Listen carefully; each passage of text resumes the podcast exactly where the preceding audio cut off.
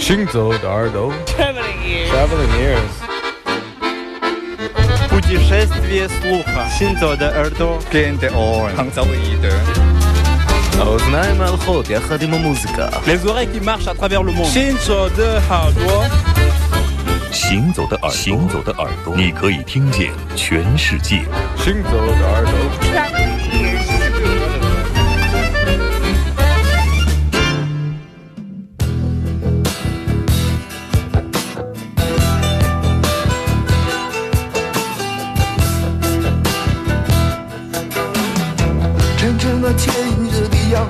它似乎已注定了生奇迹。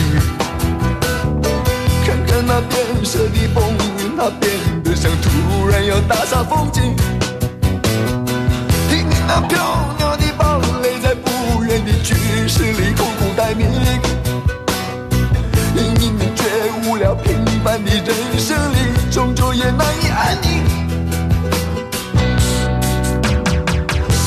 稀稀疏疏的他，终于也降临如日料般重的无情。哗啦啦啦的是翻云覆雨，使人们如大浪初醒。越来越看起来像一场未完的天灾的浩劫本性，越来越难学习如何的全身而左右的多个文明。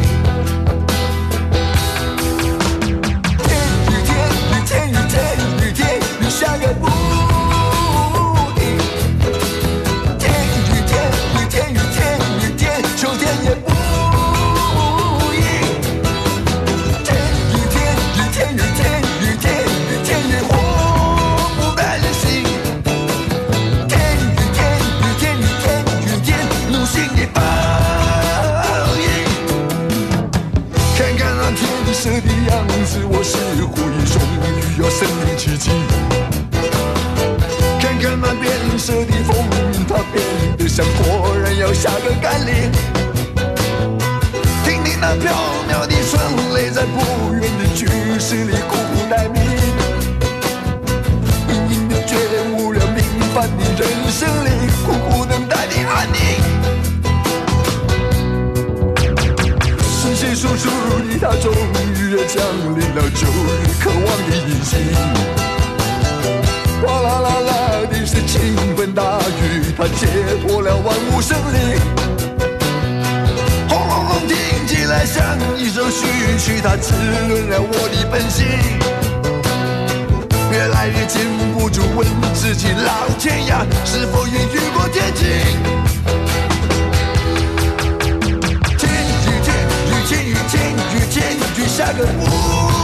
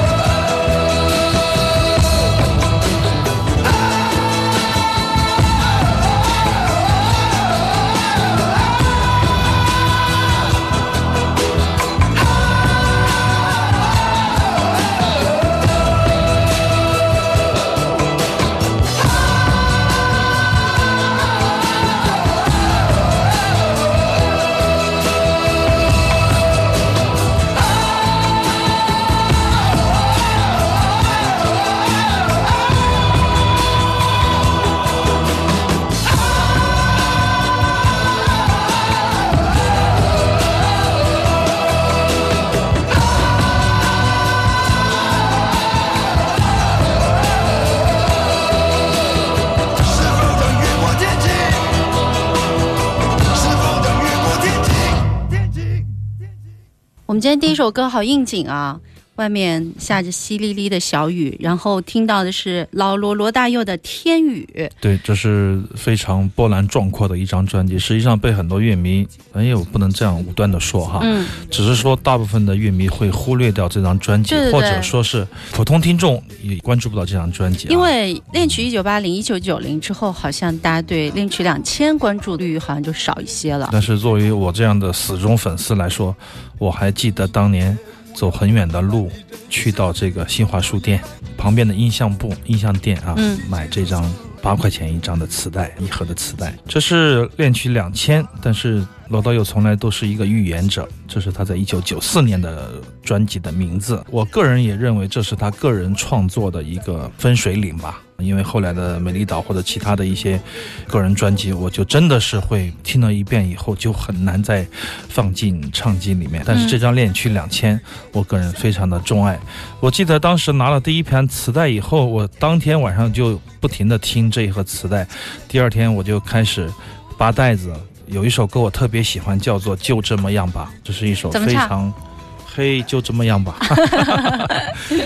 非常好听的歌曲，而且他在演唱的时候用了一种重排前一的唱法，很多人就不太适应。但是我觉得这首歌的节奏和它的词以及它的旋律都非常的美。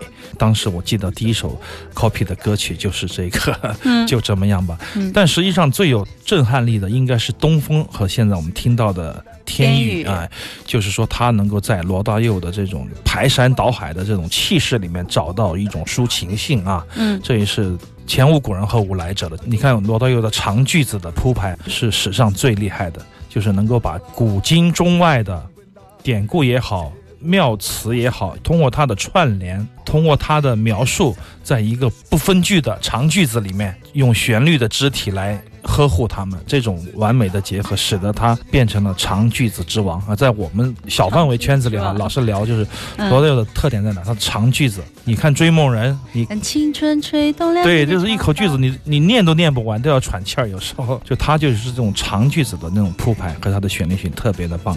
那么天宇和东风应该是这个专辑里面最有可听性，或者说是节奏最强悍的。我觉得最好听的、最珍贵的应该是台北红玫瑰和上海之夜。上海之夜咱们播过很多年前，上海之夜太棒了，就是上海管弦乐团合作的。对，这张专辑都是跟上海管弦乐团合作、合唱团合作的啊，这也是罗大佑的一个新的思路。一个流浪的人从台湾到音乐工厂，到香港，开始到内地来做这些录音，这是一种迁徙。而且大家可以听到这个曲子里面有很多他的搭档，也是这个花比奥发表，就是一个意大利的人，在香港也是他的一个金牌制作人，也是他的员工了。但是从他这张专辑看出来，你就可以听到特别多的曼陀林，嗯，这也是这个花比奥的一个特色，他做的很多这种中西结合的这种东西，还是有很多他的奇思妙想。但作为传统罗大佑迷来说，可能还是喜欢这个 山崎忍啊、三只成章啊这样的一些经典的隽永派的日系的。嗯编曲大师们，因为好像这更合乎东方情节的一种铺排。你可以听到稻草人是吧？嗯包括小妹这么多早期的作品，你可以从日本人的编曲里面感觉到，哎，东方有一种文化是一脉相承的。嗯那么听这个花比奥，听音乐工厂的编曲，你会觉得挺潮，中西合璧。挺穿越，就不是那么有根的那种认同。比较早的一种融合了。你想，这是九四年的，九四年创作，的。七九年嗯他第一次借了父母的钱去日本混音，那个时候是山崎忍。我觉得那几张专辑是非常非常的经典的，能够代表东方现当代流行音乐的作品。好的，听少听但好听的音乐，行走的耳朵。我们在周六下午的两点到四点，我是刘倩。我是阿飞。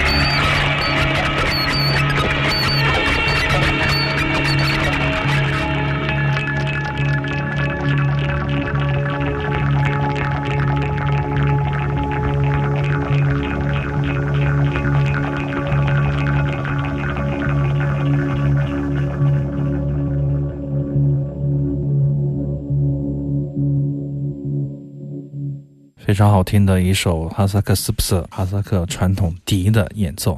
时间让我们回到了多年前的八音盒音乐节，也回到了多年前的跟 Don Vito 和马木尔、张东以及现在的演奏者百里汉、哈里阿克拜尔，去到昌吉的小酒吧里面。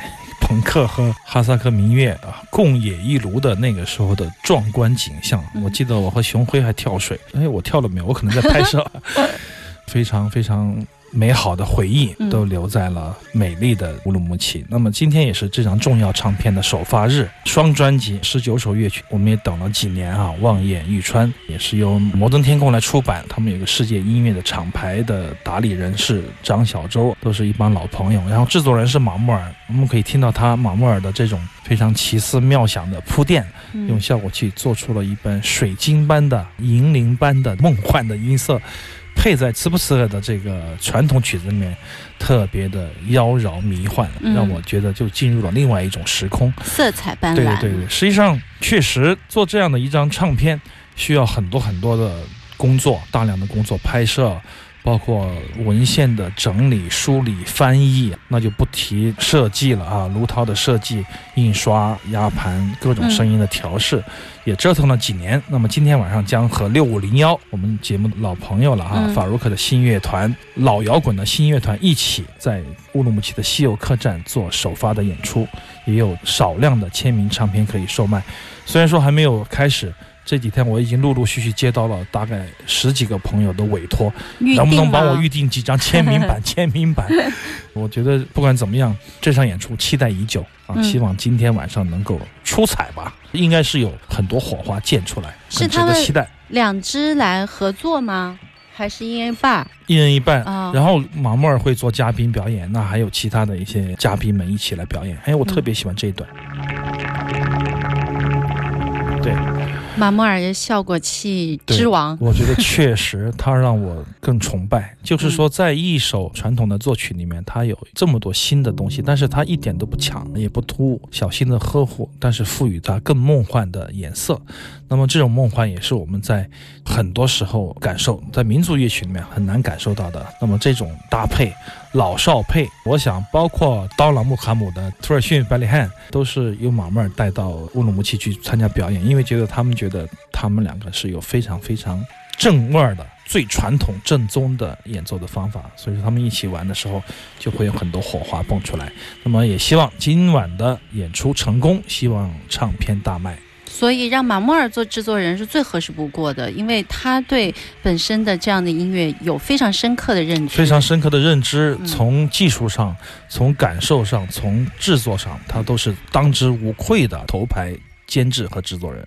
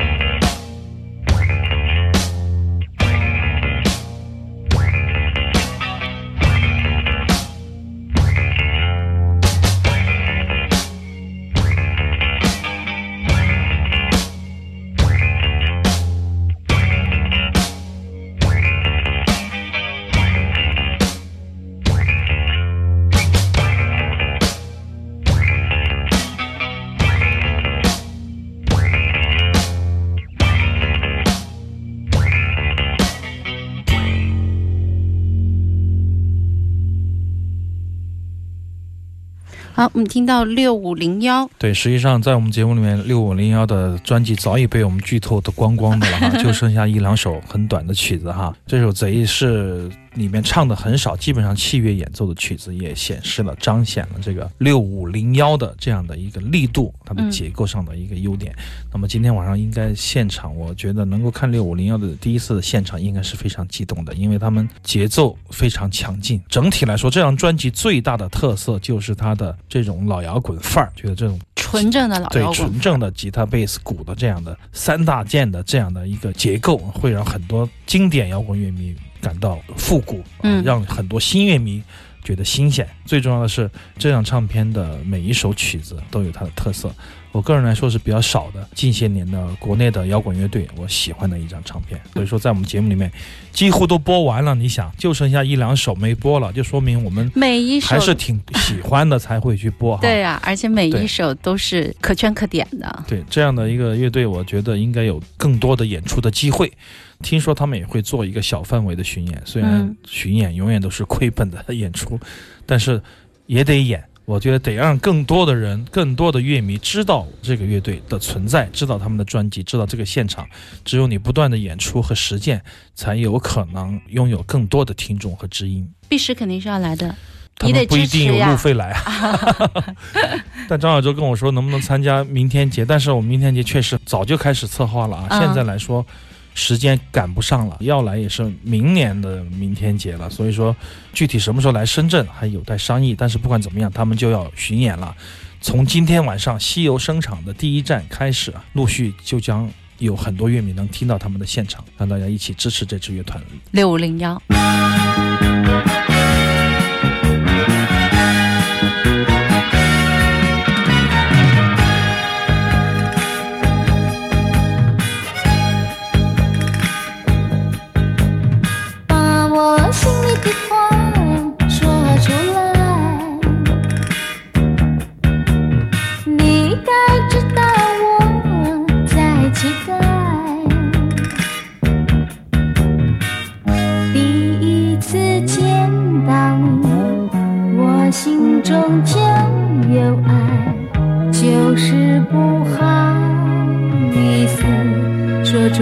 来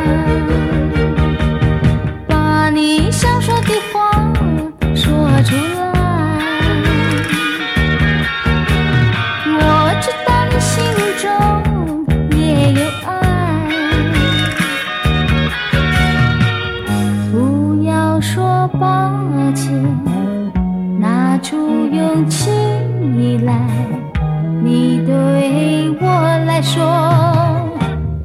你是个礼物。